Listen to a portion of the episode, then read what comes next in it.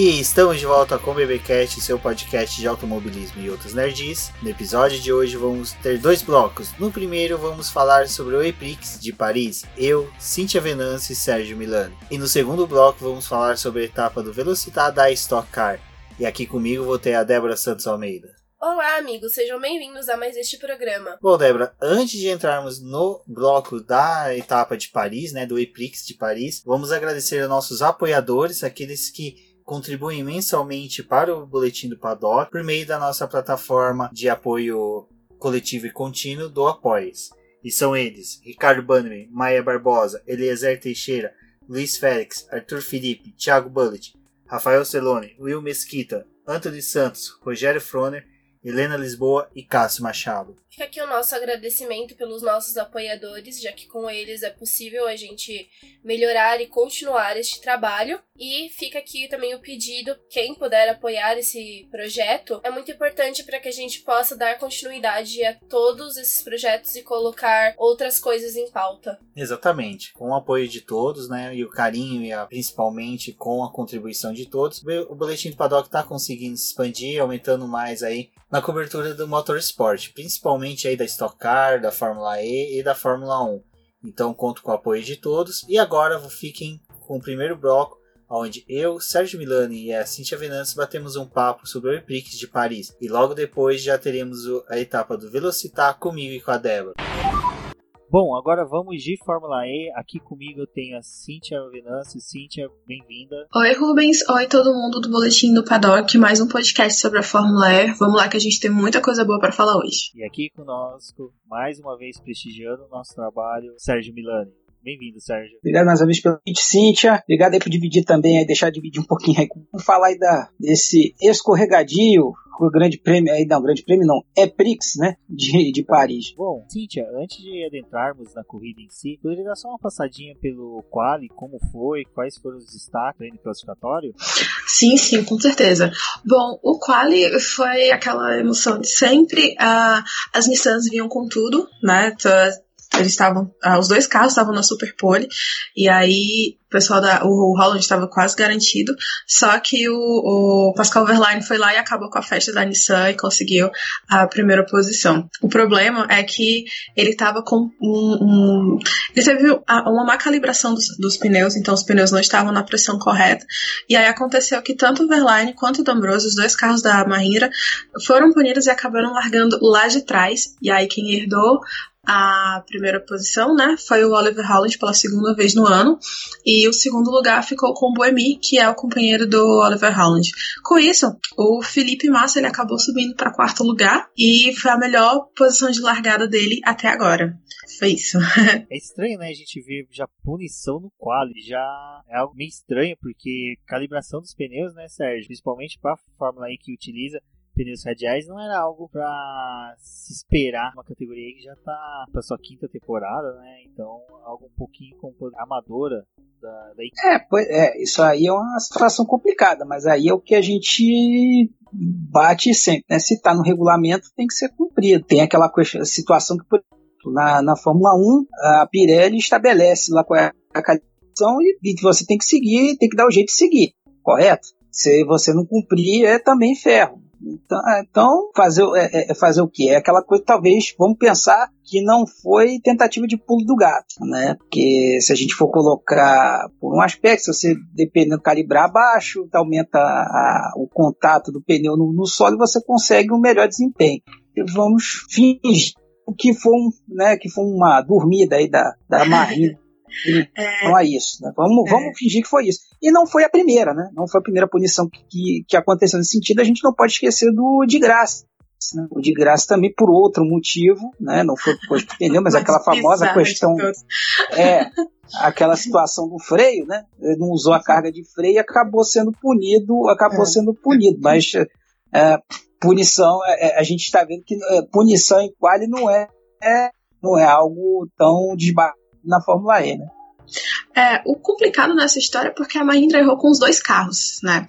Eles realmente admitiram que pisaram na bola e falaram que, olha, nosso equipamento realmente não estava correto, o equipamento estava calibrado errado, por isso que o pneu foi calibrado errado.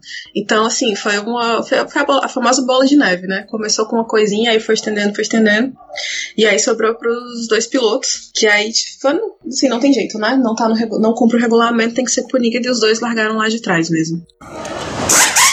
É, então, até então, o que que tinha acontecido? Chovia durante o dia, né, na manhã, por exemplo, nos treinos livres, ou no quali, que já teve quali com chuva forte, mas durante a corrida parava de chover.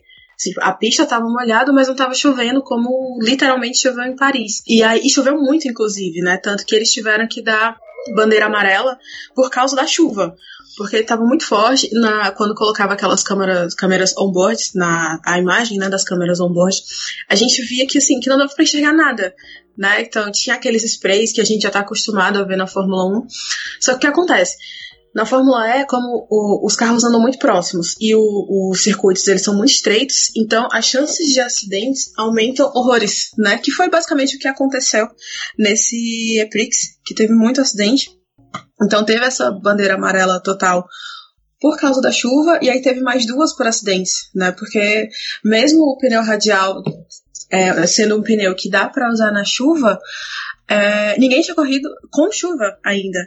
E aí isso era um fator que aumentava a, a, o número de acidentes que aconteceram né, durante o EPRIX. Ah, e ainda teve um agravante aí para facilitar aí é, a situação do pneu radial e boa parte do asfalto ali que com traçado era novo. Então já ajudou mais ainda para piorar a questão do grip. Né? E até foi esse um dos principais motivos lá. O Massa levou um, né, uma bela de uma chamada lá, lá e acabou perdendo posição. Né? Caiu lá para trás, tudo bem que ainda conseguiu é, recuperar um pouco, mas em plena reta, estava muito próximo, levou lá um, levou uma, uma lambada e, e acabou caindo.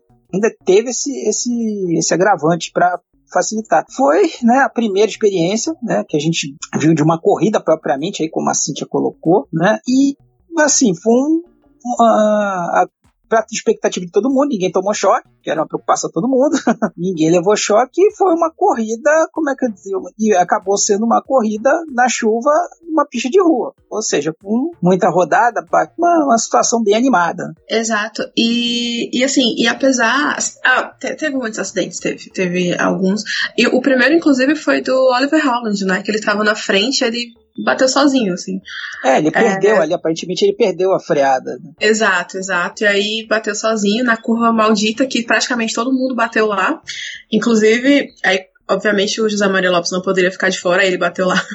Não, mas não foi culpa dele dessa vez. Ele não conseguiu desviar é. do. Quem, não tinha, quem tinha batido? Acho que foi um Cardanil, não lembro direito. Acho que foi o Isso. Dilma. Foi o Dilma, Dilma, né? Foi o Dilma, que ele não tem como escapar. Foi. Aliás, uma coisa que me surpreendeu foi o, o inicial da, da Nil, né? Não fez nada o ano todo até aqui e resolveu uhum. andar em Paris. É, exato. Mas aí o, o, Dilma, ele, além de ele ter batido uh, umas voltas antes, ele, ele tocou na traseira do Massa e os dois acabaram rodando. Ainda bem que conseguiram voltar, os dois carros, né? Mas aí, assim, o Felipe, que ele já tinha rodado sozinho, como o Milani falou antes, é, Silverstone 2008 Phillies, é,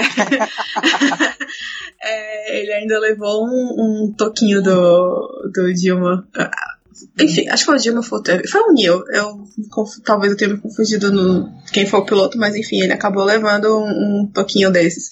É, que aí, a, a Neil realmente estava vindo com uma corrida legal, mas infelizmente teve os, os pilotos não colaboraram como deveria, né? Bom, e diante desse cenário, né, de chuva tensa, que chegou até um momento ter um pouco de granizo, a gente teve três períodos que foi de full course yellow, né, e também a entrada do safety car. Então acho que esses efeitos que a chuva traz para a Fórmula E ainda devem ser, acho que, como poderia dizer, a, o EPRIX de Paris serviu também como um laboratório para a própria categoria saber como lidar nas próximas. Isso, exatamente. É, por ser uma coisa, por ser uma categoria nova ainda, né, cinco temporadas, eu acho que a gente ainda dá para considerar como uma coisa nova, a Fórmula E ela ainda está se estudando, ainda está se servindo como, de, de, tá se servindo de laboratório para ela mesma. Então, esse ano a gente até já falou aqui em outros podcasts que ela teve problema, e falei nos textos também, né, que, assim, é, é o pessoal da Fórmula E, da organização em si, eles ainda não sabem direito como lidar com o inesperado. As, a impressão que eu tenho é que às vezes eles não têm um plano de contingência, entendeu? Então, se der errado, o que, que a gente faz? Então, assim, a, a, impressão que dá é que isso não existe, ou se existe é um negócio que fica na gaveta, e aí, tipo, quando acontece, é que o pessoal vai lá procurar o que fazer nessas situações. E eu acho que Paris mostrou um pouco disso, né? Porque eu até estava vendo com mais cuidado o Eprix e aí eu desenvolvi a teoria do tratorzinho. E aí eu não sei se o Milani vai concordar comigo, mas a impressão que eu tenho é que só tinha um tratorzinho de remoção dos carros lá. E aí eu fiquei pensando, então é isso que deve acontecer, isso que deve, deve ter acontecido nos outros Eprix para a remoção dos carros demorar tanto.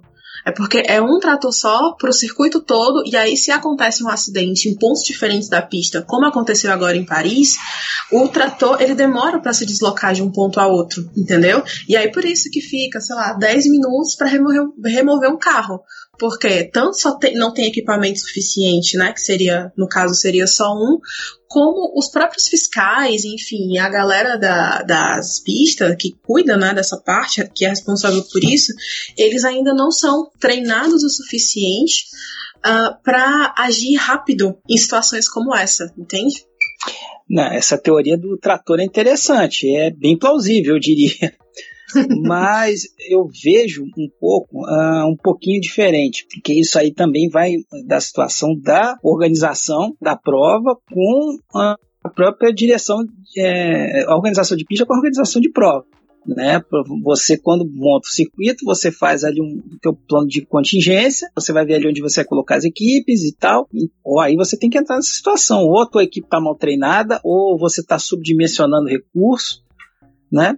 Tem uma série de, de situações que tem que ser vistas. Mas eu entendo, alguma parece que é, agravou o fato da Fórmula ter sofrido esse reboot, né? Essa temporada, ela ter mudado praticamente toda a dinâmica de corrida. O pessoal da FIA não está acostumado com uma corrida de tiro curto. A impressão que me dá é essa, certas vezes. É, é, fazendo um, um paralelo, é, a Fórmula E hoje ela está muito mais assemelhada com uma corrida de kart indoor do que com uma corrida de, normal. Porque como ela é 40 minutos ah, e acaba tendo uma intensidade maior, que aí até a gente já falou, eu quando eu participei né, de outros aqui, e vocês também até já colocaram isso em outros, a, a, a, intensidade é maior, uh, você tem que ser mais rápido. E parece que eles ainda não, não, não, não acordaram para isso. Que tem que ser né, é, uma decisão é, é, é, rápida. Aí você também já não sabe se falta gente também para é dar equipe de comissário, se é comissário que não tem experiência. Você começa a entrar numa série de questões que acaba estourando nisso. E aí é que é o que muita gente bate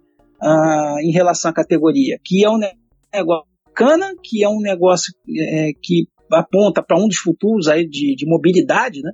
não só do, do, automobilismo, mas da própria mobilidade de, de veicular, traz investidor, né? Você está chegando aí as montadoras, mas quando chega nessa parte esportiva, ela dá essa remanchada, né? Aí você uma. Aí quando você vê é, matéria dizendo que eles estão pretendendo solicitar agora, no final do FIA, o status de campeonato mundial, aí você se questiona, né? Eu diria que ainda, assim, se você for pegar hoje por uma, por, pelo aspecto de, de, de estrutura da, da, da, da prova, né, por esses detalhes ainda não, não, merece esse tipo de coisa. Apesar de que nas etapas eles têm procurado, você nota que eles estão procurando melhorar um pouco em relação a isso. Né? As punições entrar, é, ser dadas um pouco mais rápidas, tentar manter também um pouco a uniformidade dessa, dessas punições, mas aí pega na, nessa situação do tratorzinho, como colocou, né? Ou você pega o tratorzinho, por essa situação você se questiona, pô, é, é, é merece mesmo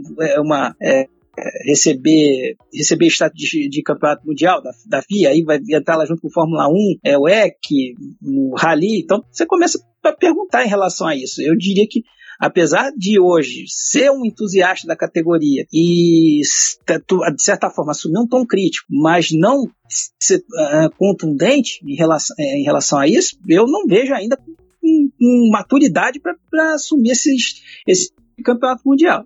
É, é assim, é, esses problemas são recorrentes, né? E por isso mesmo a gente sempre tá falando deles. É, realmente, a, a Fórmula ela precisa achar uma forma de uh, resolver as coisas rápido, rapidamente, né? Para esse tipo de situação não acontecer mais mesmo, assim, não é que diminui, é porque não tem mais o que acontecer. Então, por exemplo, agora no Eprix de Paris, uh, o Holland bateu no começo da prova, depois conseguiu voltar, só que depois ele bateu de novo e ficou sem parte do carro. E aí ficou ali umas três voltas, tinha, o, o, a parte da a proteção do pneu dele na frente, que eu esqueci o nome agora de como chama aquele negócio, desculpa todo mundo, é, ficou no meio da pista, entendeu? Então, assim, o pessoal só conseguiu, os fiscais só conseguiram limpar com a bandeira amarela, né? Eu não sei se é excesso de segurança ou. Porque, assim, dá, dá a impressão de ser.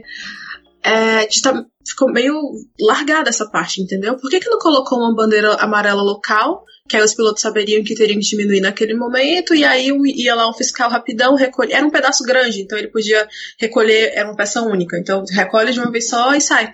Porque, gente, não dá pra ficar três voltas com um pedaço de carro no meio da pista, dificultando a ultrapassagem, é, dificultando a vida dos pilotos, entendeu? E assim, e essa é uma coisa que também não, não, não é a primeira vez que acontece. Eu não lembro exatamente onde foi agora, mas eu lembro de um, um Eprix do ano passado, que tava lá no auge da disputa do Sunburst com o, o Jev, disputando o campeonato. Já eram das últimas etapas que o Sam tava tentando fazer uma ultrapassagem para chegar no Jean-Eric Verne e ele não conseguia porque tinha um pedaço de carro na pista. Entendeu? Então, se ele tentasse ultrapassar, ele ia furar o pneu, assim, simples assim. E é o tipo da coisa que não pode mais acontecer, sabe? Limpa lá rapidão, é, treine melhor as equipes. Eu queria muito saber como é que funciona essa parte das escolhas dos fiscais, como é que eles trabalham isso. Porque, assim, é, tipo, galera, não dá mais, sabe? Alguém tem que chegar e dizer, gente, não dá mais para ser assim, a gente precisa de uma solução agora, entendeu?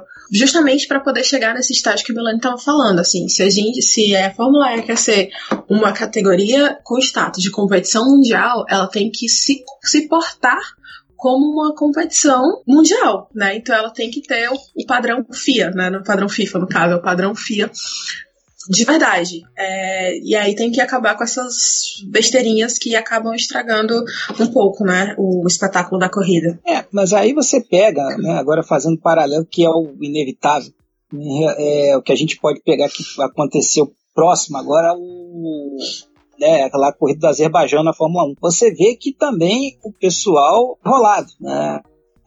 Você come... Aí você entra um pouco aí. Como é que é feita a seleção? É... Como é como é que é tratado isso? É, eu sei que aqui no Brasil, por exemplo, quando você vai ter o Grande Prêmio, você convoca é, como é que eu dizer, que é, são voluntários. Né? Gente, por exemplo, que eu, você, o Rubens ou quem está nos disputando aí pode chegar lá, olha, eu quero ser, eu quero ser fiscal de prova. Vai passar por um treinamento, essa, todo o processo e tal, mas é assim, é assim, aí depende muito de você ter é, procedimento, ah, pro, é, procedimentos e processos muito bem, é, bem determinados para que funcione bem, independente ali da, da pessoa, da, das que estão trabalhando. Né? Claro que o fator humano ajuda e muito, mas se você tem isso bem desenvolvido e você consegue fazer um bom treinamento, a coisa vai, vai de boa, porque assim, não é só uma. Agora, dando uma de advogado diabo, só, como é que dizer, na. Vamos aí que você vê equipe de fiscalização é enrolada. Na Fórmula 2, por exemplo, também, lá agora no Azerbaijão, você teve um cara lá que atropelou dois, dois fiscais de pista. Né? Tava lá manobrando o carro, na hora ela remarcou, relargou foi lá e praticamente atropelou. Então, é, o buraco é mais embaixo, se a gente for resumir é, essa situação. Né? Não, desse negócio de fiscais, até uma coisa interessante que vocês falaram, é, e bem, é, é, é, montado por meio de voluntário. É o país, é o organizador que fornece voluntário. Quer dizer, os fiscais, né, na maioria são voluntários, mas aqui no GP do Brasil a gente já vê a maioria são repetidos e alguns até mesmo já atuam em outras categorias, estocar, às vezes estão presentes também em Fórmula V, é, Fórmula Inter na Superbike. Eu acho que o problema da. Isso tudo é um, mais um chutômetro do que possível afirmação da Fórmula E é que ainda, ainda está tá tentando se moldar um formato de ser rápida e eficiente, mas só toda a estrutura de processo como fazenda. Não tem aquele, aquelas questões do start, do momento que o fiscal tem que agir, o fiscal não tem que agir, momento que parece muito mais que eles ficam um olhando para a cara do outro falando, ei, o que a gente vai fazer? Bandeira amarela, manda só o fiscal, bandeira amarela apenas, isso eu falei também, acho que no GP do Azerbaijão no primeiro ano levaram fiscais da algum da GP da Áustria da Hungria, que eram mais próximos ali, e que eles poderiam até mesmo treinar o pessoal. E com o tempo ele foi retirando e foram ficando nos locais. Mas esses locais eles só fazem por ano. Então é que nem o Sérgio citou a questão que teve lá o acidente do, do Russell. Após removerem o carro, estão arrumando ali o bueiro, tinha fiscais tirando selfie dentro da. Então, tipo, cara, é, a gente não espera isso de esteja ali pra salvar vidas. E para pra pensar que Exato. qualquer coisa isso é pra salvar vidas. Então eu acho que é muito mais uma questão de local, porque até mesmo da própria Fórmula E, mas eu acho que a Fórmula E começar a exigir da cidade, falar assim, olha, a gente vai levar a Fórmula E pra aí, mas forneça pelo mínimo que é um pessoal bem treinado, pessoal que saiba agir dentro, agir de forma independente, mas sabendo como fazer. E é estranho quando a França, né, que é um país que todo final de semana está tendo uma corrida, ou até mesmo uma corrida de nível mundial na França. Agora, semana que vem, daqui da semana, vai ter MotoGP lá em Le Mans. A gente tem vários circuitos na França que recebem inúmeras categorias mundiais que poderiam ter, acho que, é, buscar um pouco desse pessoal para gerar, auxiliar nos GPDs ou até mesmo quem trabalha ali em Mona, tão distante, acho que é algo que a Fórmula E, organizadores poderiam vir a pensar a utilizar no futuro. É, aí começa, ah, né,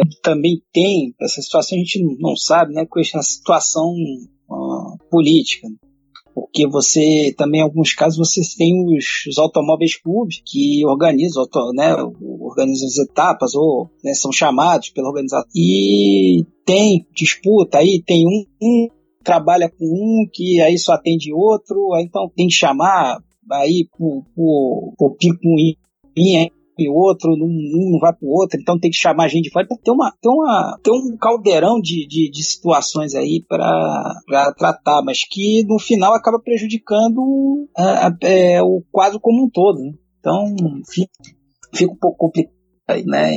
É, é, o que acho que devem, tá, é, devem forçar um pouco mais a situação é, é, é essa, esse trabalho junto com é, os organizadores. Provavelmente, a gente pode, acho que tem quase certeza que na próxima, agora em Mônaco, a gente não deve ter esse tipo de problema, porque basicamente deve ser, é, muito provavelmente é o mesmo pessoal da Fórmula 1 que já tem toda uma expertise, ele já sabe ali onde coloca, então a gente diria que a possibilidade de, de nós vermos esse tipo de coisa acontecer vai ser bem mais uh, rara disso acontecer. Tomara, né? Vamos torcer para que Torçamos. melhore mesmo, porque realmente, como o Rubens falou, eu, essa, isso aconteceu na França, né? Que é um país que tem tradição de automobilismo, tem tradição de corridas de carro. Então, na teoria, não era para acontecer esse tipo de problema, pelo menos não na França. E aí vamos ver Mônaco, né? Com toda a sua tradição, com todo o histórico, todo o glamour. Espero que é, essa parte da prova seja mais eficiente também, até porque lá a por ser um circuito de rua já famoso, é, mesmo que não seja o mesmo traçado da Fórmula 1, lógico. Uh, lá a gente sabe que as chances de, de acidentes são maiores uh, do que em, outros, em outros circuitos, né? Então vamos torcer para que em Mônaco corra tudo bem, né? Que as coisas se resolvam rapidamente. É, falando em glamour, como a Cintia citou, acho que quem não teve tanto glamour é, nesse final de semana no Epix de Paris foi o Mortara, né? Que ali ele acho que ele desinvestiu a vontade de o carro, que ele obteve ex não, né? o Mortara, eu não sei, talvez alguma coisa ali, né?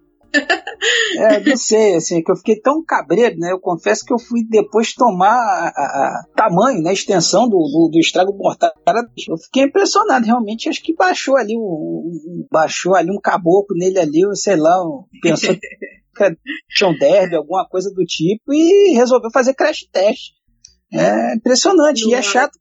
Exato. Pois é, e é chato porque, assim, ele, se você for pegar o, o campeonato dele, ele não tá, é, tá muito positivo. Ele tá sendo o cara que tá carregando a aventura das coisas, né? Conseguiu a, é, conseguiu a vitória, conseguiu a vitória, tá ali chegando na frente. É, muita gente achava que, que, que ia levar pau do Massa. Então, assim, foi meio impressionante essa, esse, essa pane aí que deu nele, né? Essa, deu tilt. Essa, é, não Tela sei azul ali no como diz, carro. é, pois é, como o pessoal diz, é. Alguns dizem é colou placa, né? Colou placa ali e digicou tudo, que é uma pena que acabou prejudicando que numa dessas, numa corrida teve tanta variância como, é, como essa, ele teve, ele acabou perdendo a grande chance de chegar mais ali pra, de marcar pontos e ali se cacifar como um, um verdadeiro contenedor ali pro campeonato. Né? Ele ainda tem chance? Tem, porque a, o campeonato ainda está em aberto, mas ele, digamos que agora ele ficou um pouco mais para trás em,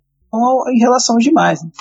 Sim, sim, exato. E, e, o pior de tudo nesses casos, tipo, que, que ele que aconteceu com ele é que ele acaba levando outras pessoas, né? No caso, o premiado da vez foi o Alex Lynn, que tá voltando pra Fórmula E, né? Ele tava na Virgin ano passado e agora tá na Jaguar no lugar justamente do Nelson Piquet. Mortara, ele fez bobagem, né? É tanto que durante a transmissão mesmo, a transmissão oficial, o Bob Varsha, que era comentarista lá do Speed Channel, ele falou que, olha, cara, stupid. Ele falou exatamente isso. Disse que o, realmente falou que o Mortara fez bobagem, que ele realmente fez, né? Ele tentou passar onde não dava, assim, não tinha espaço para ele passar, simples ponto. E aí ele foi e acabou levando o Alex Lynn junto. E aí levou aquele é, troféuzinho pad break da, dessa, dessa etapa, porque ele que fez a bobagem do dia, né? Assim, incrivelmente, não foi uh, o Petito Lopes dessa vez.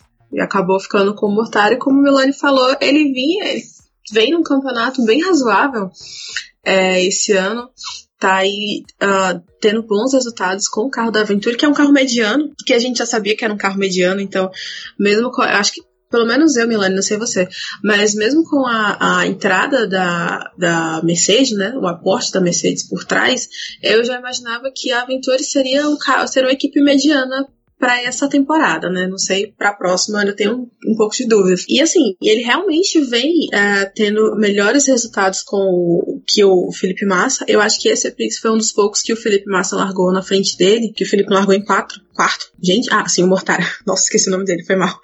E o Mortara só conseguiu largar no décimo lugar. E que pena, né? Assim, que ele teve essa tela azul aí no meio da corrida. É, eu concordo com esse, acho que assim, pro padrão que a gente sabe da aventura, ele tá sendo muito bom, né? Quem acompanha, quem acompanha a categoria sabe que ali a, a Venturi era uma segunda equipe de meio de grid para baixo. Né, para o final. Né, e como você ressaltou bem, com o aporte aí, como é que dizer, essa, da Mercedes, não se assim, ia fazer uma coisa mediana e está cumprindo isso. Acho que até um pouco expectativa. É, é, vamos, é, é, não sei também aí, você pontuou bem como vai ser no próximo ano, na próxima temporada, com a chegada da Mercedes. Basicamente, é, os alemães usam a base da Venturi para poder desenvolver o carro dela. Né? A HWA usa os carros da, da, da usa o trem de força, né? usa lá toda a traquetanagem dela, então provavelmente eles devem se de alguma, de alguma coisa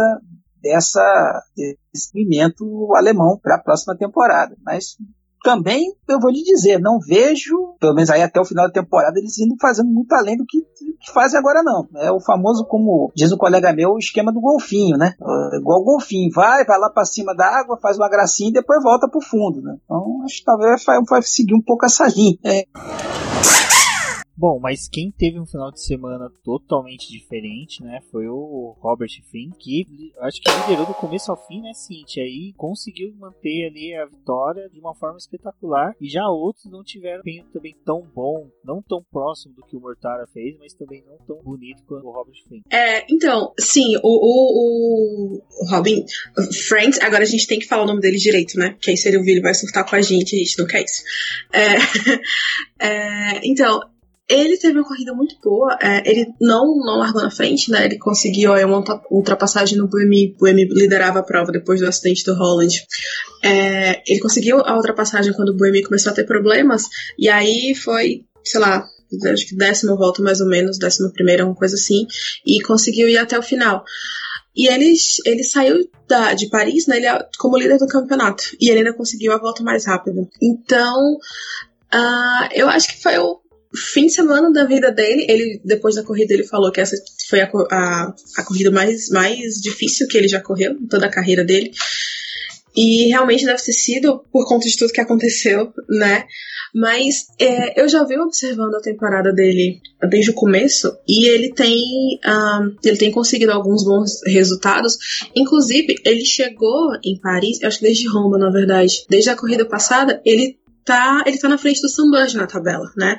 E assim, é, o Sunburge, ele é o tipo do cara que ele é um bom piloto. Ano passado ele estava disputando o título E assim, e esse ano ele tá meio que levando um certo pau do companheiro de equipe, porque o Robin ele estava afastado da Fórmula E, né? Ele já tinha corrido pela Andrade, tava, ficou fora um tempo e voltou agora, então ele de certa forma estava meio destreinado e ele está conseguindo dar bons resultados para Virgin e só confirma o acerto que foi para a equipe ter uh, voltado com ele, né? Ter dado essa nova oportunidade para ele que ele realmente está fazendo um bom resultado. E aí, Milani, eu acho que a gente pode até traçar um paralelo com o André Lotterer, né? Que é o companheiro aí do Jeff na Takita. E Jeff, atual campeão, que estava justamente na briga com o Sunburge ano passado, e esse ano também está apoiando o companheiro de equipe, né? Não está tendo tão bons resultados como foi no ano passado. É tanto que o, o Robin e o André estão liderando, né? Primeiro e segundo no campeonato, e o Verne uh, é só o sexto né? E o Sunburst está em nono. Então, assim, a, essa temporada ela está sendo surpreendente por isso também, porque ela está nos dando a chance de ver outros nomes. É, além dos, que, dos famosos, né, que a gente já conhece. Sim, é uma observação boa que você fez. É, você tá no, e dá para notar que, por exemplo, a Envision ela tá com um enfoque bem uh, os só com enfoques bem diferentes. Né? Se, você for, se você for notar desde o início da temporada, o Bird está mais agressivo. Uh, você vê que ele está envolvido né, em alguma entre aspas, confusão, ou né, está se marcando ali por uh, ultrapassagem, ultrapassagens assim mais incisivas tal. Ganhou em Santiago, ganhou em Santiago, né? Era a única vitória que tinha tido, uh, que foi a vitória dele esse ano. O Fries, ele indo numa, numa, numa situação, uma abordagem mais de consistência. Né? Ele tem vindo ali, tá marcando ponto, tá marcando ponto, e justamente dessa característica da Fórmula E hoje, ser con constante é, tá, é, dá mais resultado. Né? Então, falhou, como é que dizer, ele fez um ótimo final de semana, né? É, se beneficiou dos problemas da, da Nissan. Aliás, a Nissan precisa se benzer, benzer bonito, porque tá, é, é tá é, que eles têm um bom carro, o carro tá, tá rápido, mas tá, o que tá dando acontecendo, tudo tá acontecendo com eles, né? Em relação a piloto que é refreada, é carro que dá pane, uh, punição, tá, tá, um pouquinho tenso para ele. Bateria que não chega até o final da prova. E, isso, é, isso é, tudo exato. lá. Tá, tá bizarro a coisa lá, do, lá do lado da, da Edam, né? Uh, então, isso tá, tá, dando, tá dando mais resultado. E o Fraz está se beneficiando hoje. Ele está conseguindo mostrar tudo que ele já tinha mostrado é, é, antes, né, em outras categorias. Ele mostrou bem é, né, em, em, Fórmula, mostrou bem lá no DTM também, que ele um piloto DTM, e também com um carro decente, né? Que vamos combinar Sim. também. O carro da Andretti é tão. Mas era uma. É. Era beleza, vamos para né? Era uma famosa baiaca, essa famosa, né, como é que dizer, agora o tema que eu usar, mas vamos seguir em frente, mas ficou bem entendido pra galera. Então ele tá tendo chance. E esse paralelo que você fez aí, realmente dos segundos pilotos, vamos colocar dessa forma, né? Não dá pra chamar, é, não dá pra chamar o Frade de segundo piloto, nem o Lotter de segundo piloto. Isso. Né? Mas, mas assim, acabava sendo de uma maneira ou de outra, porque Sim. os companheiros deles eram, foram justamente quem estava disputando o campeonato ano passado, né? Assim, o Generic Verne é o atual campeão. Então, querendo ou não, mesmo que inconscientemente, o Lotter acaba, assim, acaba pegando essa imagem de número 2, né? Porque ele é o companheiro do atual campeão. É, e, e, é, e, assim, mesmo que a, a, equipe não os trate dessa forma, porque pelo menos assim até onde eu pude perceber, não existe favoritismo dentro de nenhuma das duas equipes, né? Mesmo que o, tenha tido uma tentativa de ordem de equipe ali dentro da Virgin, que acabou não se concretizando, mas eu não sei se você concorda comigo, mas eu entendo que dentro da, das duas equipes os dois pilotos são iguais. Sim, não tem, não tem prioridade para ninguém até agora. Talvez aí, sei lá, se daqui a como agora a gente vai entrar numa fase mais, uh, né, já está entrando na fase final do campeonato, uh, talvez vai chegar um momento que tem que acontecer isso, porque querendo ou não, sei lá, por exemplo, o Verne ainda tem chance, o, o Bud tem, tem chance, do jeito que esse campeonato tá, tá embolado, você não tem ninguém ainda desgarrando, ah, ah, ah, pode acontecer. Então, é, é, eu acho que é uma estratégia correta também. Ainda não é hora de, de, de, priorizar pilotos, né? E, e hoje, assim, dessa, dessa dupla aí, das, duas duplas, uh, eu tendo a puxar essa um pouco para Tequita, né?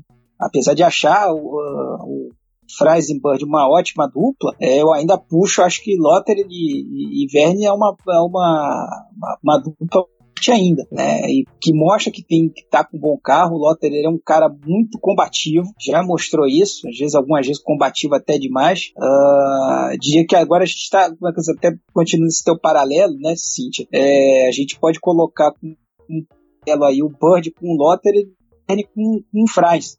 Só que para Tequita o combate tá dando mais resultado, né? que é o Lotter, né? O Verne também está sendo acometido aí por uma série de também de, de problemas não tem permitido que ele, que ele venha mais para frente, o que ainda pode acontecer. Mas uh, o Franz, ele agora se coloca assim como um, um, principal postulante aí ao título desse ano. É, ele colocou aí o nome no meio do bolo, né? E é tanto que as duas, essas duas equipes são as líderes, né, do campeonato a, a, a, até agora, né?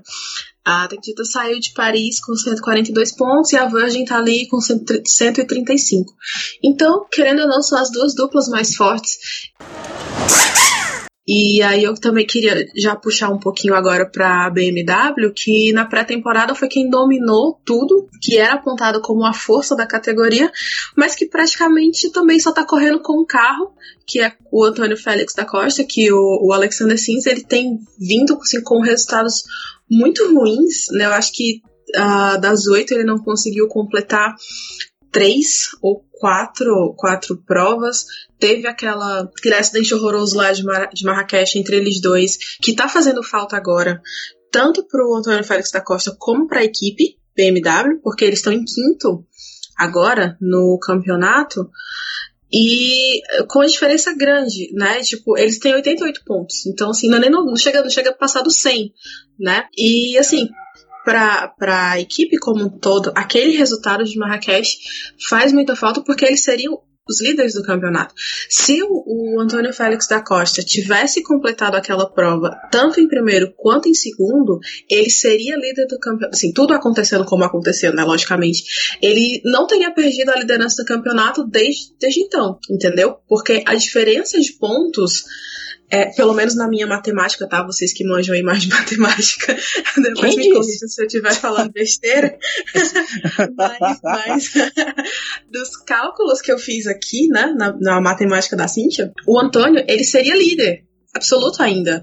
Agora, ele estaria com a liderança mais ameaçada, uh, mas ele não teria perdido ainda, entendeu? Para você ver o quanto uma corrida faz diferença. E aí você estava falando da constância, e eu acho que é justamente isso que está fazendo com que o Robin e o Lotterer estejam na frente do campeonato agora. Porque nas últimas provas, eles têm conseguido bons resultados, né? O Lotterer está no segundo lugar seguido dele, então são dois pódios seguidos. E o Robin, como a gente já falou antes, ele já vem tendo bons resultados inclusive estão na frente do Sunburge. Sim, você colocando aí, então, se não fosse aquela, aquele acidente hoje, o Félix da Costa ele com certeza estaria ali na ponta. Você bota ali que na pedra de hipótese, sei lá, ele chegaria ali num, sei lá, no terceiro lugar, no segundo lugar, ele estaria hoje com aí com 85, 88 pontos. Então Exato. seria seria líder do campeonato. O Sims também, é, ele acaba se atenuante para ele, por exemplo, o acidente de, que aconteceu em Paris não foi culpa dele. Ele foi simplesmente abalroado pelo. O, se eu tenho nada, acho que foi o Boemi, deu-lhe no meio dele que não, teve, não tinha o que fazer. É o famoso, como se diz em linguagem é, de marinha, foi o famoso torpedo amianal. Ele não tinha, uhum. ele levou a pancada, não teve o que fazer. Ah, talvez essa situação dele estar tá ali no meio é, talvez não está conseguindo desenvolver tanto na classificação, é feito que ali que situações que ele acaba se envolvendo ali e a gente sabe que ali aquele aquele aquela meio é, é, é, é encarniçada mesmo, é briga é, briga de foice, né? Então acaba prejudicando um pouco. E a gente e quem acompanha aí também com, a, o que se aplica aplica-se a ele é a mesma coisa do Fraz. Se você for pegar o, os resultados dele, ser braço, tá ação. É um, é um bom piloto, né? Ele fazia tudo bem, ele fazia tudo e tal, mas é um ótimo piloto. Você não pode chegar e descartar um cara desse agora. Mas tem, assim, sofrido algumas coisas que algumas ele poderia evitar, outras não tem jeito, como foi o caso agora de Paris. Ele tava lá, tava fazendo a, a curvinha dele lá linda e bela e levou-lhe uma cipoada que, que levou uma cipoada pelo meio. Não tinha o que fazer, né? Mas eu e ainda como possibilidade de uma de uma troca ainda, não sei, talvez no final da né, a BBW faça lá uma reavaliação do do programa e o convide a retirar, mas, mas não não vejo assim, não, não, não faria pelo menos essa troca por enquanto. É, não, verdade, claro. Ele teve resultados ruins, mas eu acho que assim, nessa ele, ele foi é, foi aborroado, né, como você falou. Teve uma que ele uh, bateu no muro na disputa, eu acho que até com o Lottery também. Eu nunca lembro quais são as corridas. Mas acho que você lembra, uh, vocês devem lembrar, vocês têm a memória melhor que a minha, que ele foi, ele tava disputando em curva e aí foi, acabou batendo no muro quando ele tava disputando com o Lottery, se não me engano. E teve aquela Uh, que o carro deu pane. Foi justamente aquela uma das corridas que teve bandeira vermelha, que demorou, sei lá, uns 15 minutos para tirar o carro dele da pista, justamente para aquelas questões que a gente já falou aqui no começo. Então, assim, é, ele tem tá com problemas, né? Obviamente, nem todos são problemas dele, mas a gente tem, por exemplo, três situações uh, que a BMW está deixando de pontuar com dois carros. Uh, que, que mostra assim, o quanto isso está fazendo falta para eles no campeonato, né? A do carro com problema, vamos colocar na conta da BMW, que é o tipo de coisa que a equipe existe para evitar, né? E os outros dois foram acidentes mesmo, e enfim, acidente de corrida. É, mas é bom, assim, pra gente ver uh, essa, essa uh, da disputa, de como é disputado o campeonato, né? Porque, assim, a gente lembra que setembro do ano passado, todo mundo achando que a BMW era a força a ser batida, né? Uh, seria o nome mais forte. E agora tá aí em quinto lugar no campeonato apenas. Nasce, né? originalmente retornaria né, para a Prix de, de, Paris, porque ele foi anunciado que entraria no lugar do Ginter, né, do Maximilian Ginter. O Ginter só voltaria para Roma, em princípio, por, justamente por causa da batida da IMSA que tinha corrida, até causou uma certa surpresa quando o Ginter foi confirmado também para Paris. E agora já se fala que o Nasser não voltar para a é, para essa temporada, né, pela pela Drago, que ficaria focado na focado na IMSA, que até está lá até tá tendo corrida hoje, vídeo high, tá gravando domingo, e até também mais uma vez lá com chance de título. Ficou um pouco mal contada essa história, né? Só lembrando que até por regulamento existe uma limitação de troca de pilotos, né? Se eu não me engano, você limitação de três, vejo que você pode trocar o piloto três vezes, eu mantenho essa, essa limitação ao longo do ano, por carro. Agora, então, essa, o quadro hoje é que o Nasser não voltaria mais para a Drago, apesar de ter feito um acordo aí, mas não se comentou nada, nem por parte da equipe, né, nem por parte do próprio Nasser. O que, pessoalmente, eu acho uma pena, porque ele é um cara que eu, eu veria ele muito bem, é, um, eu veria o Nasser hoje com possibilidade para duas é, categorias além da, do IMSA, que ele, que ele se enquadrou muito bem lá. Era justamente a, a própria Fórmula E e, o, o, e também Fórmula Indy. Também é uma outra, acho que seria, casaria muito bem pro estilo dele. Ele não é um piloto, ele é um cara muito mais preciso, ele é um piloto mais é, cerebral. Né? Ele não é um cara tão agressivo. Então acho que ele casaria muito bem com essas duas, é, com essas duas categorias. E hoje, assim, é, nós tivemos essa, essa baixa princípio está praticamente confirmada, mas não formalizada. Uh, perdemos o perdemos o Nelson, sei lá, infelizmente a gente não vê uma, uma possibilidade de algum outro piloto assumir vir aí para a Fórmula E, né? Você teve o fora, como é que dizer, fora isso você teve o Nasser, você teve o Pietro, o Fittipaldi testando pela Jaguar, né? Uma, fora disso não, não, não se fala de nenhum outro piloto entrando no no radar da categoria. E embora, talvez agora, com essa, esse fortalecimento todo da Fórmula E, possa ser que entre né, na, aí no cardápio de algum, de algum desses potenciais pilotos. Por exemplo, você hoje aí tem uh, vários pilotos na base, então aí batalhando. Começar agora a Fórmula 3, você tem o Drogovic, você tem o Pedro Piquet, que são pilotos que mais ali na cancha. Mas fora isso aí, você não, não tem possibilidade hoje, pelo menos assim, puxando a carta, outros brasileiros que possam vir na, na Fórmula E, até porque a Fórmula E mudou o perfil dela. No início ela era meio que assim, aquela coisa do, quer dizer, vamos colocar assim de uma forma é, bonita, eram renegados, vamos colocar, já era uma coisa assim, o piloto tinha acabado de parar, ou não, já é uma, uma, uma possibilidade firme de, de para pilotos, né? Você já tem pilotos aí que já é, recebem salários consideráveis aí para o padrão do automobilismo internacional.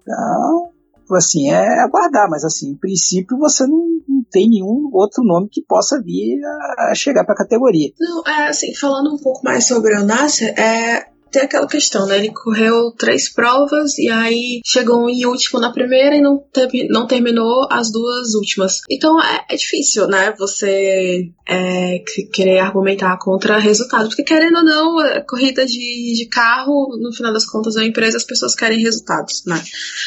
A questão dessa de volta, né? De ele voltar para a categoria fica um pouco complicado por causa do concorrente direto dele, que é o Ginter, né? Que tá já começou a mostrar um pouco mais de resultado para a equipe. E como a Melanie falou, eu acho que por enquanto, de um modo geral, na verdade, é, a gente não tem nenhum brasileiro muito próximo. Talvez, talvez um que possa né, surgir aí como um nome para o ano que vem, seja o Augusto Farfus dentro da BMW. Ele já falou que ele tem interesse sim é, em correr pela Fórmula E, mas ele não chegou a ter uma conversa oficial com a equipe sobre isso. Eu vi ele comentando sobre isso na entrevista uma vez. Uh, mas por enquanto ele continua lá onde ele tá com a BMW. Então, assim, dependendo do que aconteça com o Alexander Sims pro próximo ano, pode ser que o Augusto Farfo se torne um nome para o ano que vem. Mas dos novos, né, dos novos pilotos, como o Milani falou, por enquanto, por enquanto continua todo mundo onde está.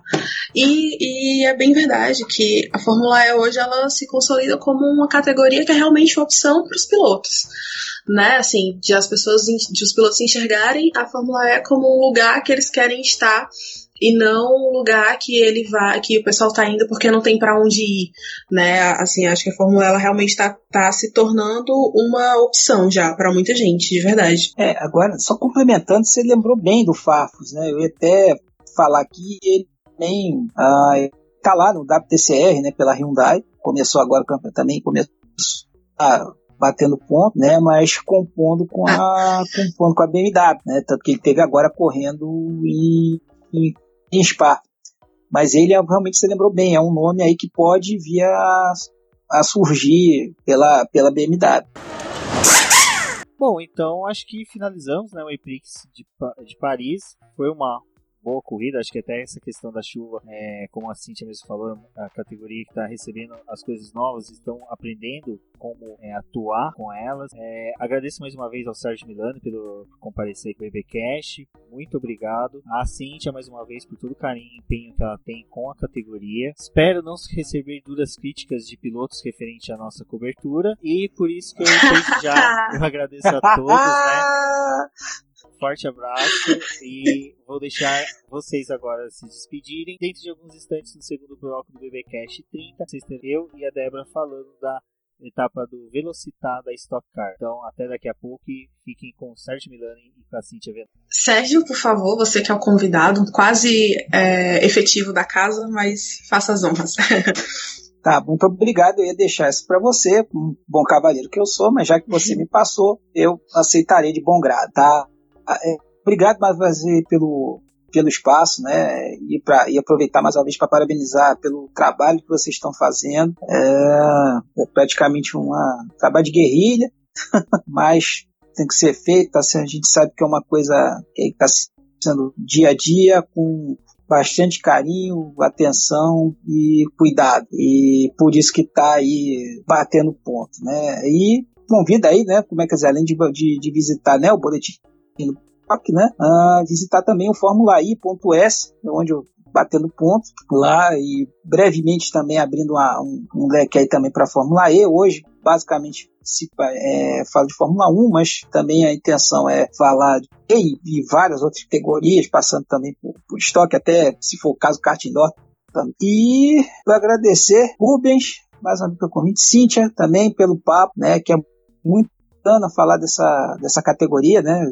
É, apesar de alguns veículos assim é, assumirem uma birra infantil em relação a ele, mas é bacana estar é, tá falando sobre essa, essa categoria tão louca, tão legal que a Fórmula E. Obrigado mais uma vez e agradeço também a vocês aqui que, que escutam a gente.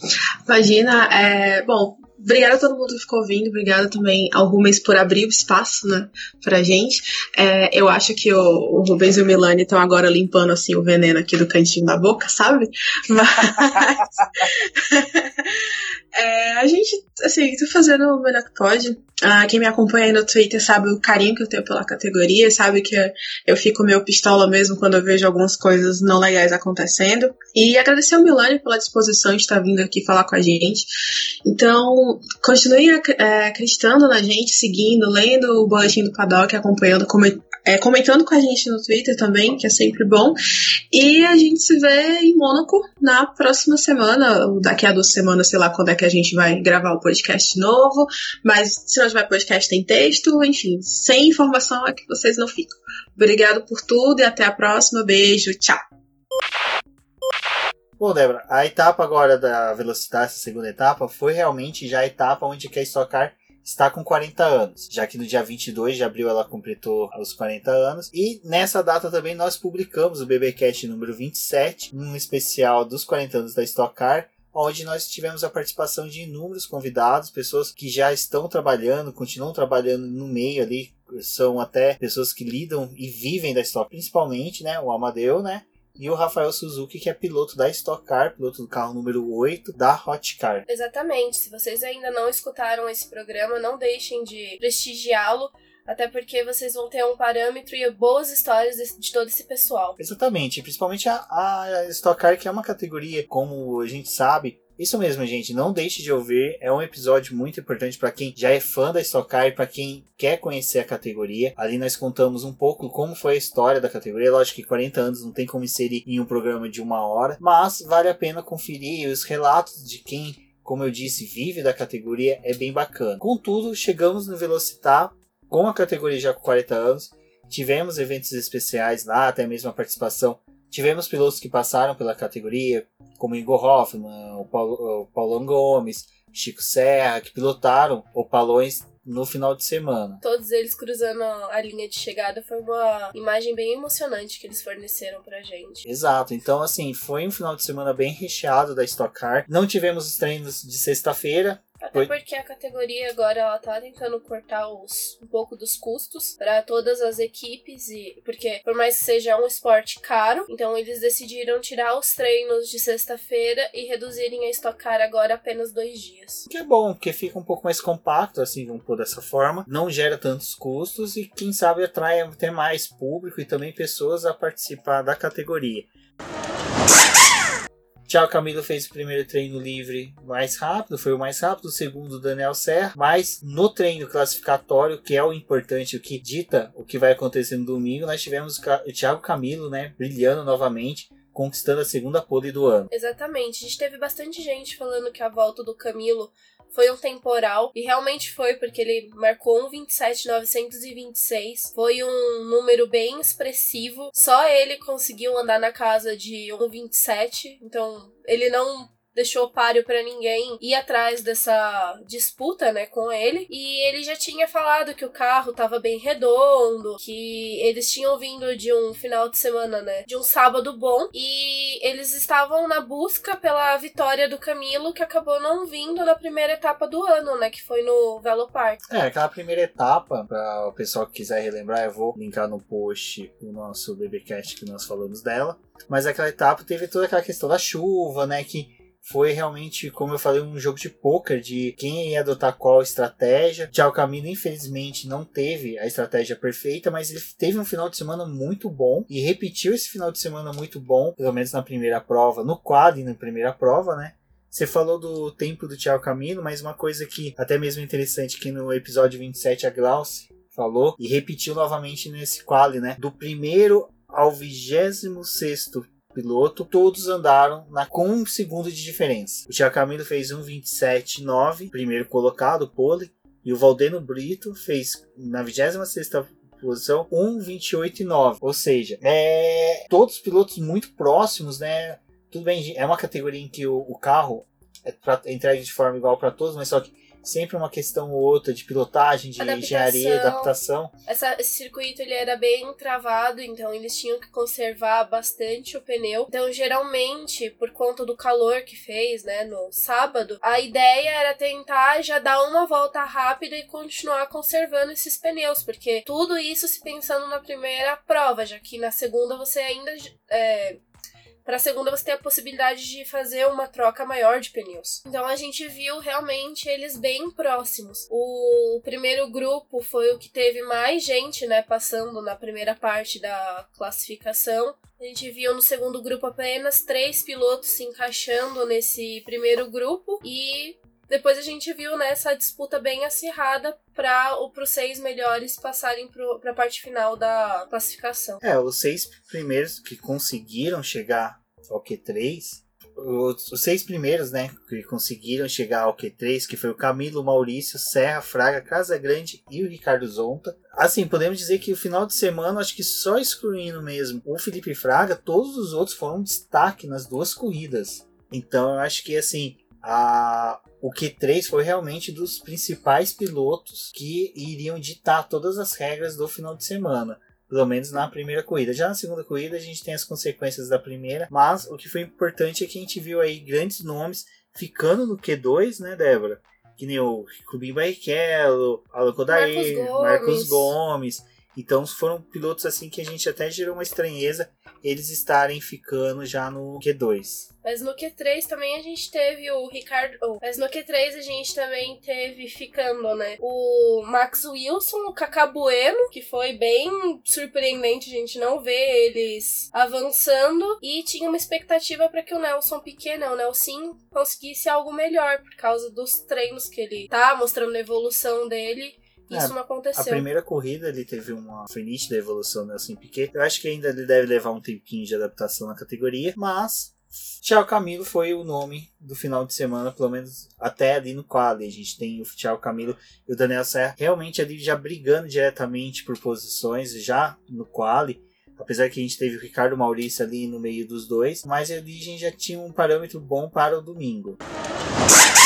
Ah, exatamente, a gente já sabia que essa disputa dessa corrida ia ser bem acirrada, né? A gente já vai entrando na corrida e o Thiago Camilo acabou largando muito bem naquela volta lançada que eles têm, né? Uma característica da Stock Car fazer esse tipo de largada. O Camilo foi, se manteve na dianteira e aí a gente já olhou para a parte de trás porque o Ricardo Maurício e o Serra estavam disputando a segunda posição. E do nada, o Gabriel Casagrande acabou surgindo porque ele cresceu muito nessa largada, pressionou o Ricardo Maurício assumiu a posição dele, né? Foi para terceiro e o Daniel Serra acabou herdando o segundo lugar, que era do Ricardo Maurício. Então a gente ficou com Camilo, Serra, Gabriel Casagrande e o Ricardo Maurício. E essa configuração seguiu por um bom tempo, né? O Thiago Camilo, Daniel Serra, Ricardo Maurício, o Gabriel Casagrande brigando ali por posições. Brigando, a gente fala Thiago Camilo, mas o Thiago Camilo disparou na frente. Ele conseguiu ali abrir, eu acho, salvo engano, quase 4 segundos de diferença Uhum. para eles. Então, o que para estocar é muito. Se a gente vê o que eu acabei de pautar da questão da, de um segundo de diferença entre 26 carros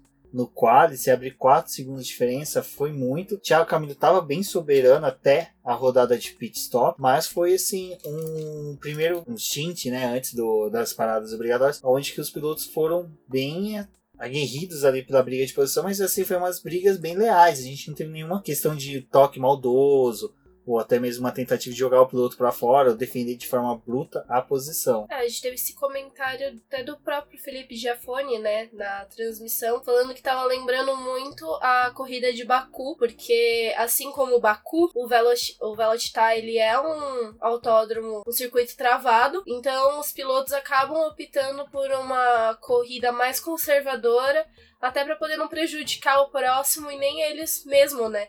Gabriel Casagrande mesmo, ele foi um exemplo de piloto que tentava fazer ultrapassagem, mas buscava a parte mais limpa para poder fazer, né? E em outros movimentos durante a corrida, a gente viu muitos pilotos usando o botão de ultrapassagem para poder ganhar potência. O piloto que vinha na frente tentava se defender, mas eles acabavam utilizando do X para poder passar e não fazendo uma ultrapassagem suja. É, então é legal isso que você falou, que é uma característica do Gabriel, Casagrande, que ele é bem parecido com. A gente gosta de fazer esses parâmetros até com a Fórmula 1, porque acho que 90% dos nossos ouvintes ouvem mais, estão mais atenados com a Fórmula 1. Ele é muito parecido com o Daniel Ricciardo na questão de ultrapassagem. Ele faz ultrapassagens limpas, ele sempre busca o melhor traçado para ele, mas sem prejudicar o oponente, né? Para aquele que ele vai ultrapassar. E ele tava muito ligado com quem tava vindo atrás e a pessoa que tava na frente, que era quem ele tava disputando a, a posição. É, né? porque e ali ele tava numa situação assim difícil, porque era o Gabriel Grande ele tava entre pilotos assim, monstros da categoria, que era Felipe Fraga, Marcos Gomes, Ricardo Zonta, Rubinho Barrichello, que eram pilotos que estavam ali brigando também pra passar ele para chegar ao pilotão da frente ali, o, o trio, né, da frente para poder disputar o pódio. Então, Gabriel Casagrande, eu acho que ele foi o grande nome tanto da primeira como da segunda corrida, mas nessa primeira corrida, eu acho que até o momento ali dos pit stop, ele foi um excelente piloto que soube defender muito bem as posições.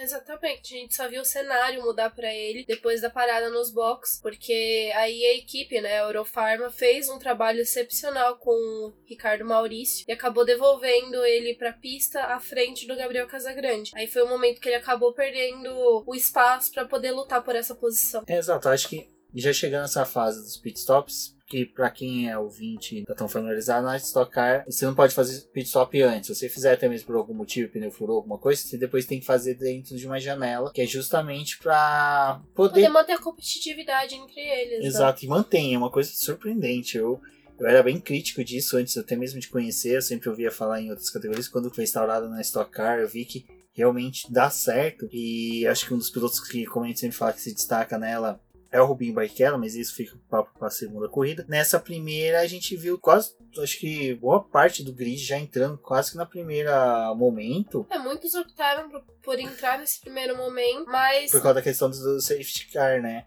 Porque é aquela coisa, já aconteceu, não só no Velocitar, mas em outros autódromos, de na janela de pit stop entrar o safety car e quando entra o safety car você não pode entrar ou sair dos boxes. Então tem toda aquela questão que acaba atrapalhando de você. Então tem piloto que opta por ficar até quase a última volta e outros que querem fazer já no começo para poder é, não correr o risco de pegar o momento com o safety car.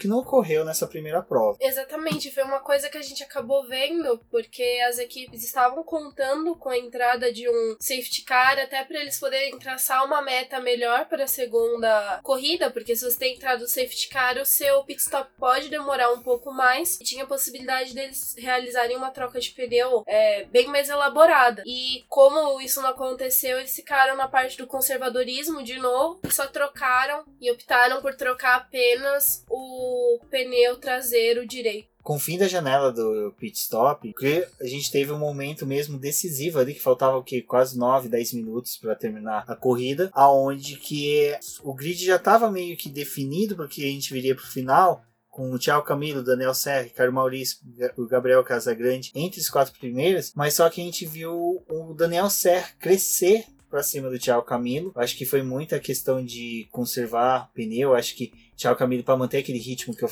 citei agora há pouco, de 4 segundos, 4, 5 segundos de diferença para o Daniel Serra, ele consumiu pneus e o Daniel Serra veio e se aproximou muito do Thiago Camilo, aonde que a gente teve ali os últimos minutos da prova foi como Sérgio Civelli e o Carlos Del Valle falam sempre, foi de ficar no lustre, porque olha, aqueles minutos finais foram surpreendentes. Sim, o Daniel Serra veio babando em cima do Thiago Camilo, e aí a gente começou a ver eles utilizarem os botões de ultrapassagem que eles tinham guardado até ali, né? Porque um usava numa volta, o outro usava na outra. O do Camilo não parecia dar tanto resultado porque ele não conseguia se afastar muito do Serra. E o Serra grudou na traseira do carro dele. E os dois começaram a fazer o traçado um junto do outro. E qualquer erro do Thiago Camilo ia fazer com que o Serra passasse. Aí veio momento mais crítico da corrida, porque já foi nas duas voltas finais, né? Porque eles ainda estavam com essa disputa de botão de ultrapassagem. O Camilo cruzou a linha de chegada, restando dois segundos para poder acabar a corrida. Na, no tempo, né? Que são os 40 minutos mais uma volta. Ou seja, eles tiveram que dar mais duas voltas, porque o cronômetro ainda ia zerar.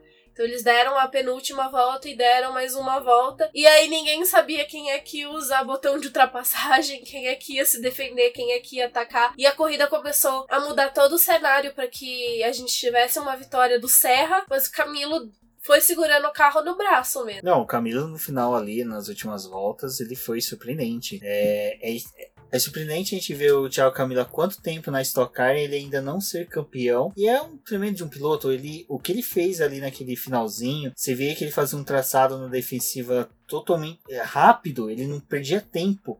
Que normalmente quando você vai fazer a defensiva, você chega a perder tempo e tomar a aproximação do piloto, mas ele estava fazendo na defensiva e ainda assim sendo rápido. Então, mas, como você disse, né? Ao final, Tchau Camilo conseguiu segurar todo o avanço do Daniel Serra, conseguiu ó, chegar em primeiro e conseguiu a tão sonhada vitória que ele não tinha desde Londrina 2017, né? Já ia para quase dois anos aí sem vitória, o que para ele já era algo que estava, como ele mesmo disse, ele até cita que ele não quer ser repetitivo, mas 2018 foi um ano difícil, então essa vitória eu acho que veio tendo um bom momento tanto para o piloto como para a equipe do Andreas. É, ele tava precisando dessa vitória, foi uma pena ela não ter vindo na primeira corrida do ano, mas o que mostra pra gente é que o ano vai ser um ano disputadíssimo na Stock Car. No final da primeira corrida, ele tinha ficado como vice-líder do campeonato, atrás do Serra. Depois, na segunda corrida, acabou mudando um pouco o cenário, mas a gente vê que esses pilotos estão extremamente próximos um do outro. Exatamente. Isso, e agora com a corrida finalizada, né, com o Thiago Camilo em primeiro, Daniel Serra em segundo e Ricardo Maurício em terceiro, Gabriel Casagrande em quarto, eu acho que podemos falar que apesar da disputa dos dois ali no, na ponta ter sido muito boa, o, o, grande nome dessa primeira corrida foi o Gabriel Casagrande, que ele, olha, brilhou. É engraçado, até na última corrida aqui do ano passado Interlagos, ele subiu ao pódio, então acho que o Gabriel Casagrande é um, um nome que a gente tem para o futuro da Stock Car. Bom ficar de olho nele, porque ele fez uma corrida maiúscula ali entre os grandes da Stock Car e vem se firmando cada vez mais na categoria.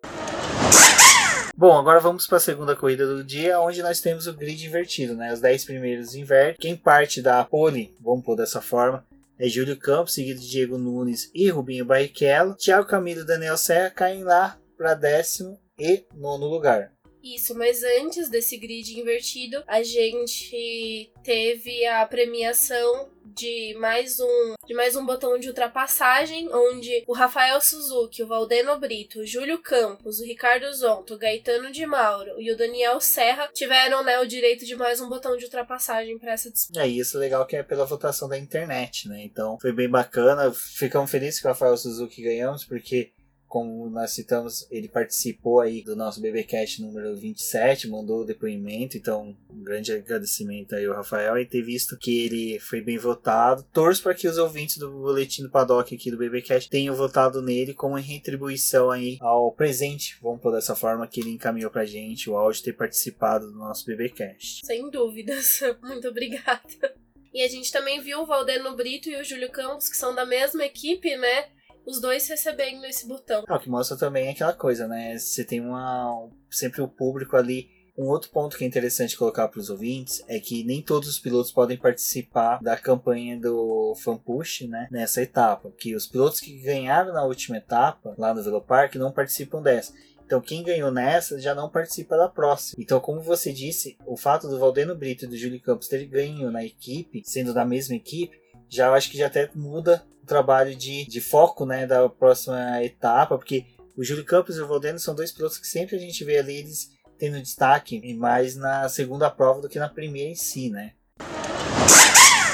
Tivemos uma largada, uma largada onde foi um pouco conturbada, já bem diferente do que foi na primeira prova. Não tivemos entrada do safety car, mas ali já no começo teve alguns encontrões que foi fibra de vidro, metais para todos os lados. A gente teve o famoso peão da casa própria ali, né? Porque pessoal começou a rodar, mas foi por consequência de uma batida do Bruno Batista, né? Ele e o Lucas Forest acabaram se tocando. E o Lucas Forest foi saindo da pista e levou com ele o Gali de Osman e foi virando um bolo ali para trás o pessoal que tinha largado dos box teve que dar uma segurada para poder não encontrar com esse pessoal que tava levantando terra para todo lado, mas quem tava na frente deu seguimento para corrida e a gente não teve entrada do safety car.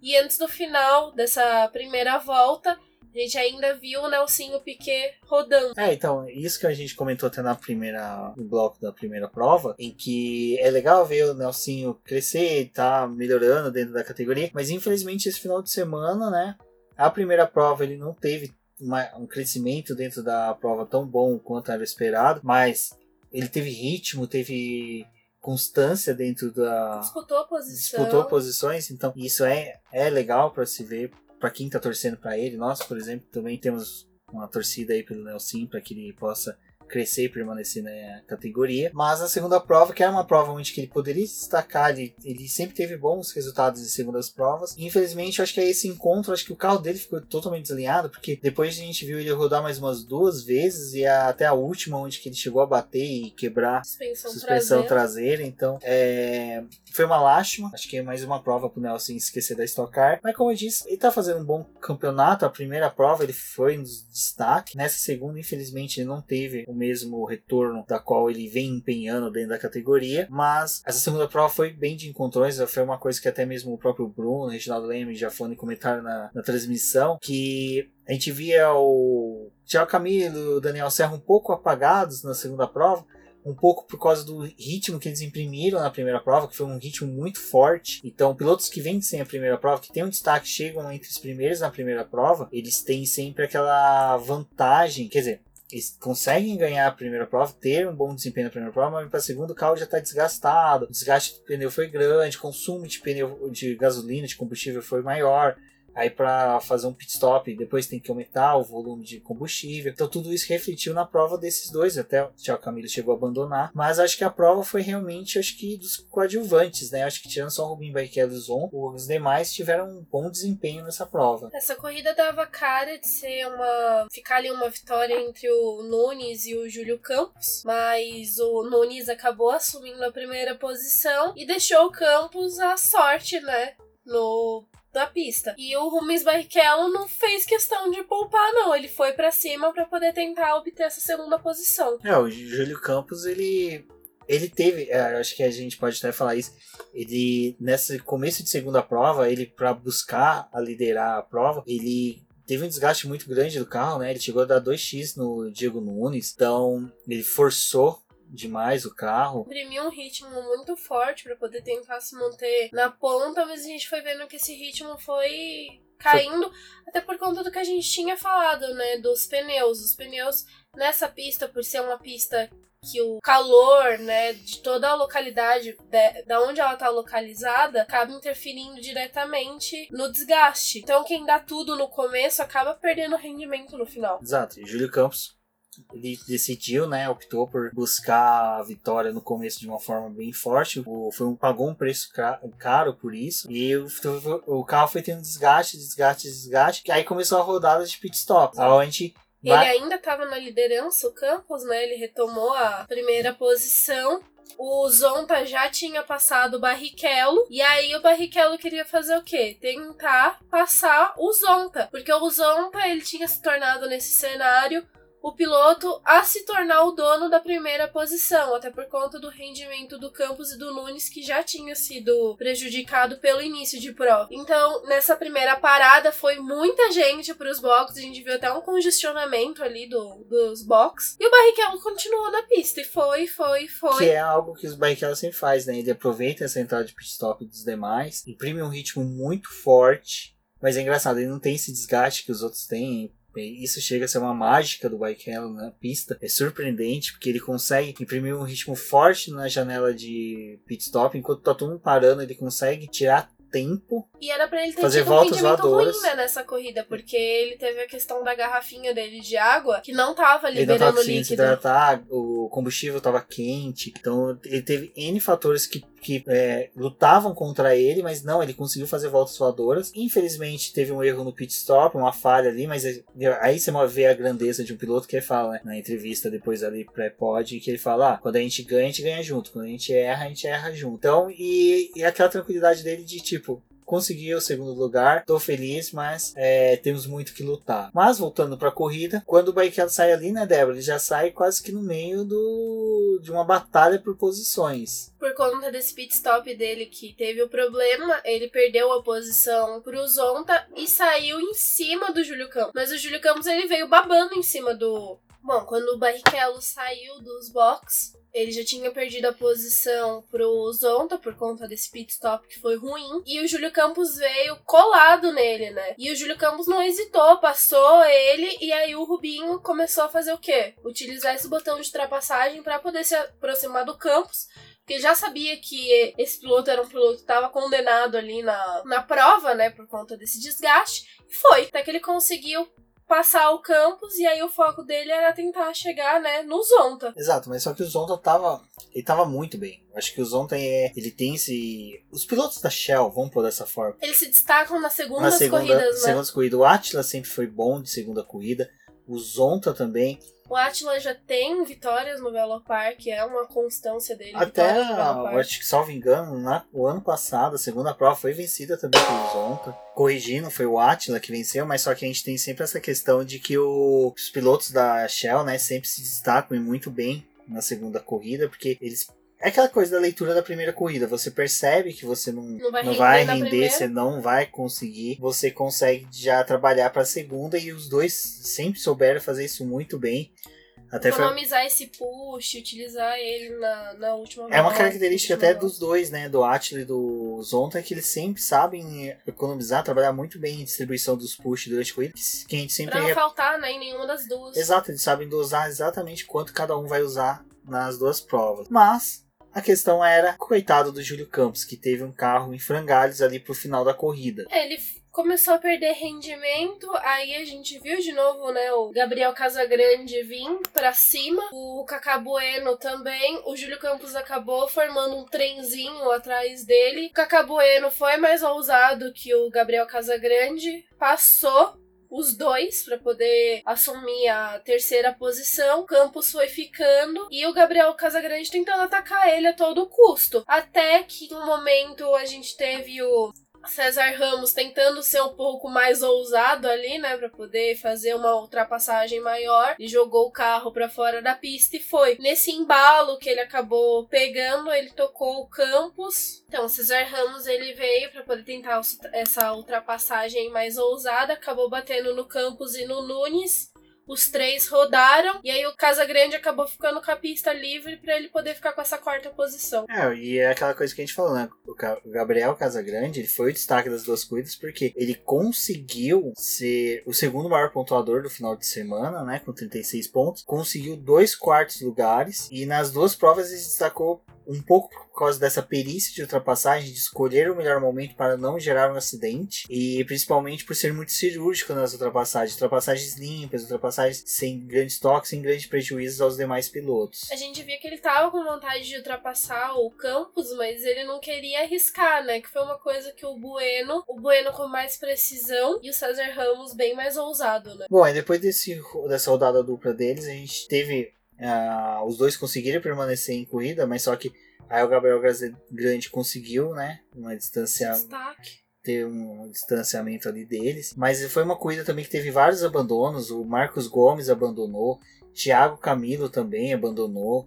Thiago Camilo se envolveu num toque com o Max Wilson, mesmo foi culpa dos, dos dois ali, eu não vi nenhum problema. Mas o carro do Camilo já estava bem danificado e ele acabou perdendo né, o desempenho e abandonou a corrida. Que foi uma pena que daqui a pouco a gente vai ver que refletiu, acho que um pouco no resultado final aí do campeonato. Mas teve o abandono dele, Marcos Gomes, entre outros, a, acho que é, foi é, características da segunda prova, né? A gente tem carros que se resguardaram ali na da primeira prova, que eles recolhem pro box, ficam no box, aí faltando umas voltas para acabar saem para dar só algumas voltinhas, o que faz com que a gente tenha carros com desempenho muito mais ah, elevados do que os demais. Eu acho que nessa segunda prova a gente sempre vê um distanciamento maior dos carros, não na questão de distância, mas só que você tem uma disparidade entre um carro tendo um desempenho muito maior como foi o do Zonta, do Barrichello, do Cacá Bueno, que o Cacá Bueno veio vindo lá do fundo, né, Uhum. galgando posições. E você já tem pilotos como foi que nem o Daniel Serra, que brilhou na primeira prova, na segunda já consegue ser coadjuvante, porque o carro não tá tendo um desempenho tão bom. É, a questão da Stock Car quando a gente tem duas rodadas assim, é um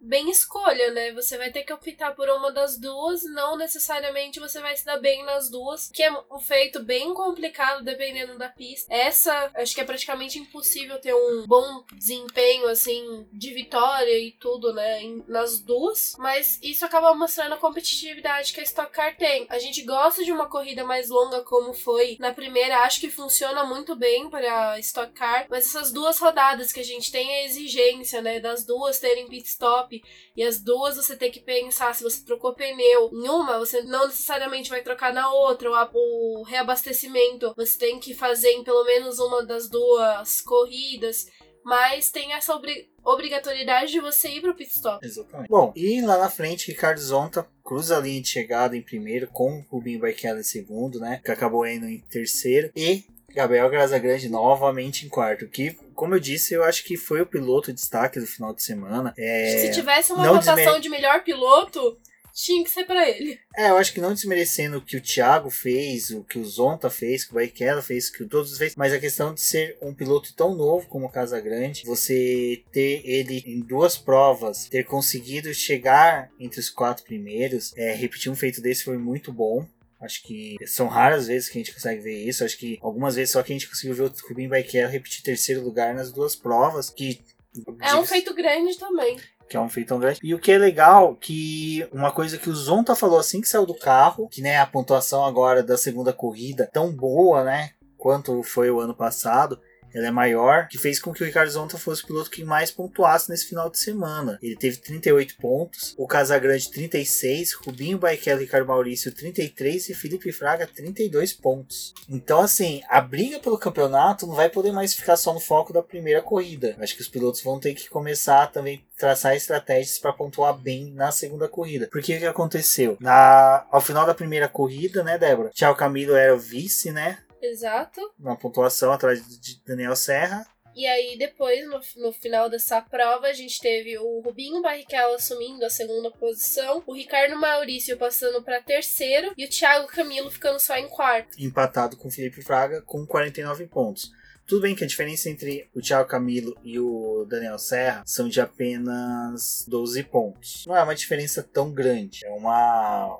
Se acontecer uma infelicidade como aconteceu com o Camilo, com o Daniel Serra agora ele tiver bons resultados, dá para se brigar pelo título. Lembrando que ano passado o Felipe Fraga, que chegou na última etapa para disputar o título, ele não começou o ano tão bem. Então acho que assim, o campeonato só tá começando, segunda prova, dentro de 15 dias teremos a terceira etapa lá em Goiânia. Então dá pra gente tirar aí bastante proveito durante esses dias aí do material que vai ser disponibilizado para os ouvintes. Dá pra ouvir novamente o BBcast 27. Mas a Stock Car segue empolgante, né, Débora? Sem dúvidas, Rubens. É, eu gosto bastante da Stock Car por ela proporcionar isso. A gente começa um ano sem ter um campeão ainda definido, apesar de a gente saber que o Serra tem essa vontade de conquistar o terceiro título dele, mas tá tudo aberto aí. Exatamente, ainda mais que a gente tem pausa para os pilotos participarem da que de Le Mans, que Daniel Serra e o Felipe Fraga vão participar. Nós temos um período de férias que sempre traz algumas mudanças aí, questão de ritmo de corrida. As próximas pistas são pistas desafiadoras, tanto quanto foi